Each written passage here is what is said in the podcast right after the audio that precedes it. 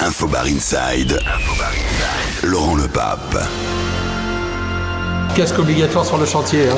Oui, bon là pour la vidéo on va éviter, mais sinon euh, c'est obligatoire effectivement. Je dirais que ça fait un petit moment qu'on s'est euh, qu'on s'est pas vu. Alors j'entends beaucoup, beaucoup, beaucoup parler de toi à travers euh, les copains. Là, de passage à Montpellier, on ne me parle que de toi. Hier par exemple, j'étais avec euh, Sébastien Bonnefoy sur la plage. J'ai dit ah mais et Laurent Pourcel, ils ont une aura incroyable ici à Montpellier. Ils sont là depuis une trentaine d'années, c'est ça? Trentaine ça fait d'années 30 ans. 30 ans cette année, ouais, 30 ans qu'on a ouvert le, le premier restaurant, le Jardin d'Essence.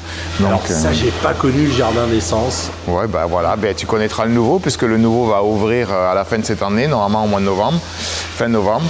Donc dans un nouveau lieu sur la place de la Canourgue, en plein centre-ville, dans le cœur de ville de Montpellier. Ce bâtiment, c'était euh, le premier hôtel de ville de Montpellier. Voilà, ça a été, euh, ça a été construit par, euh, enfin pour Richard de Valval, qui a, qui a lui-même créé le jardin des plantes, le fameux, le fameux jardin des plantes ici à Montpellier. Et après, c'est devenu rapidement euh, la, la première- le premier hôtel de ville. Donc un bâtiment historique du XVIIe siècle, mais qui a été construit sur plusieurs, euh, sur plusieurs, de- plusieurs dizaines d'années et euh, voire centaines d'années. Comment vous êtes tombé sur euh, ce, ce bâtiment? Comment s'est faite la, la transaction? À quel moment toi et, toi et ton frère vous êtes dit ok là on veut faire quelque chose? Bah, ce bâtiment est un bâtiment euh, historique de la ville de Montpellier. C'est un bâtiment qui a marqué un peu l'histoire de Montpellier. Et ça fait partie vraiment du patrimoine de la ville. Et donc le groupe Hellénis, qui est un groupe immobilier implanté dans notre région, euh, s'est rapproché de nous pour, euh, pour acheter ce bâtiment et pour en faire un hôtel. Donc il y aura une vingtaine de chambres.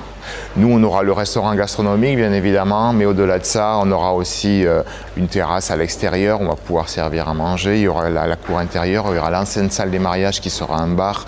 Donc c'est un lieu à, à multiples facettes.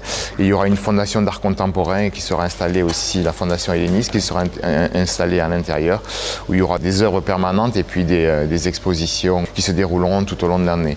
Donc c'est un lieu de culture aussi, pas simplement de- de- de gastronomie. Le concept est définitivement posé ou il y a encore des choses in progress? Bon, ben là, on est à, à peu près à 8 mois de l'ouverture, même pas, euh, 8 mois. Donc euh, là, les choses sont posées, définitives. euh, donc on sait où on va. euh, les équipes commencent à être constituées avec l'arrivée de Yves Godard, bien sûr.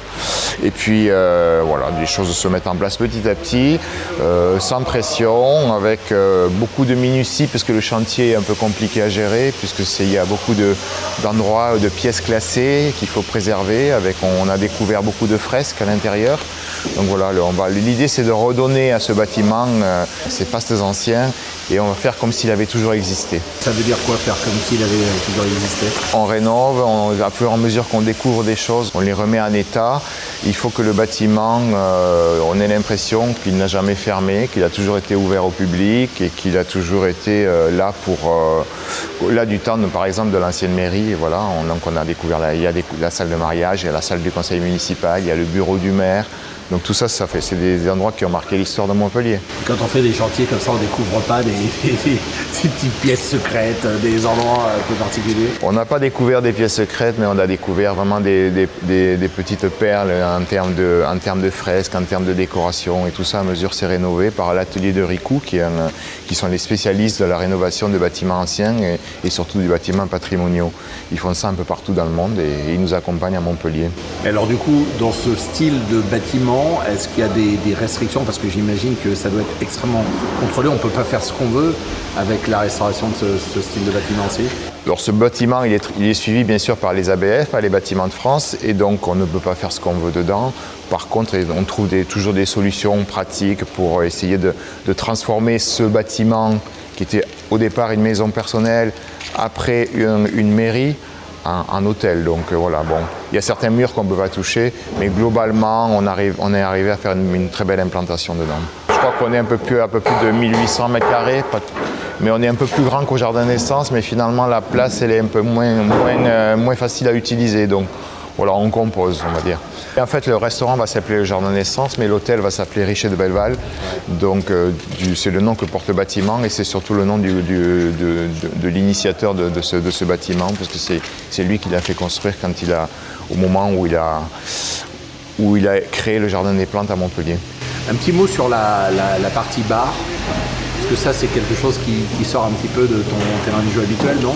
Le terrain de jeu habituel, non, parce qu'en fait, bon, nous, dans notre, dans, notre parcours, dans notre histoire, il y a eu beaucoup de bars. On a eu l'America Club à 7, on a eu le bar rouge à, Shanghai, on a eu on a notre bar euh, au, Carré Mer. Donc on était à l'initiative aussi avec Nicolas Pérez du, euh, de, de l'éphémère. Donc le bar, le milieu du bar, on connaît bien. Par contre, là, ça sera un bar un peu plus haut de gamme, un peu plus dans l'esprit gastronomique, on va dire, où on va faire des, jolis cocktails et puis le bar, un bar, bar à champagne avec des, belles cuvées de champagne. Donc je crois que voilà, on, va garder le côté classe du bâtiment. On va monter dans les étages, tu verras, il y a une, il y a une vingtaine de chambres qui seront, qui, seront, qui seront installées. Et puis tu verras, c'est quand même un lieu qui, euh, qui va, qui va faire beaucoup parler, je pense. Couverture normalement novembre, euh, novembre de cette année, donc juste avant les fêtes de fin d'année. Et après, on est parti effectivement pour, euh, pour de nombreuses années parce que c'est un bâtiment qui, euh, qui a une histoire et on va, on va recréer une histoire dedans. Infobar, podcast.